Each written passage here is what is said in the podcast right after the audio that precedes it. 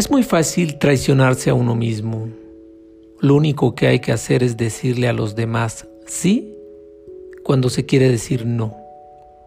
Lo único que hay que hacer es cambiar la identidad de otro por la de uno. Las personas se pasan la vida intentando complacer a los demás. No alcanzan la verdadera intimidad. Aquel que busca aprobación la encontrará, digamos, durante un tiempo, pero después se convertirá en una prisión. La persona que se traiciona tendrá que retractarse más tarde o más temprano.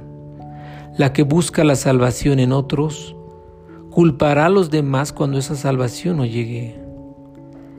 Lo que dice sí porque tiene miedo de decir no, acabará diciendo no, pero no será un no amable ni compasivo.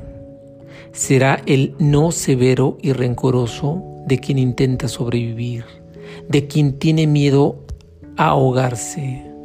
Será el grito de una persona desesperada que se siente traicionada, aunque en realidad se haya traicionado a ella misma.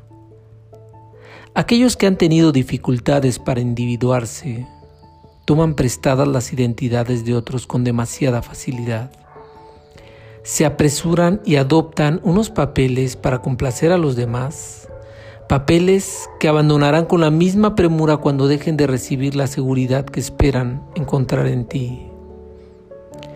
Si tú no deseas ser traicionado, no dejes que otra persona se traicione a sí misma por ti. Insiste en que esa persona se respete a sí misma, porque al hacerlo será capaz de respetarte a ti también. La co-creación ocurre entre dos seres iguales. No acontecerá cuando una persona sea más fuerte que la otra. Cuando amas a alguien y él no sabe lo que quiere, anímalo a descubrirlo.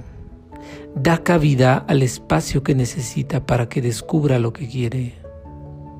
Algo debe aprender antes de acudir a ti como a un igual.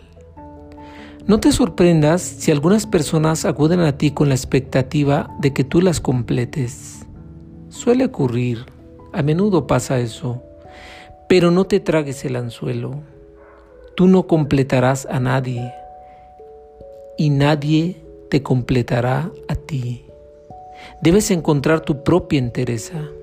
Debes saber que ya eres bastante. Debes saber que ya eres suficiente.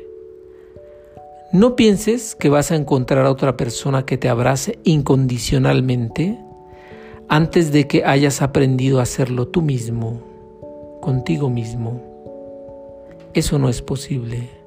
Como mucho hallarás a alguien para que puedan aprender juntos, para que puedan tomarse de la mano y caminar y crecer y evolucionar juntos.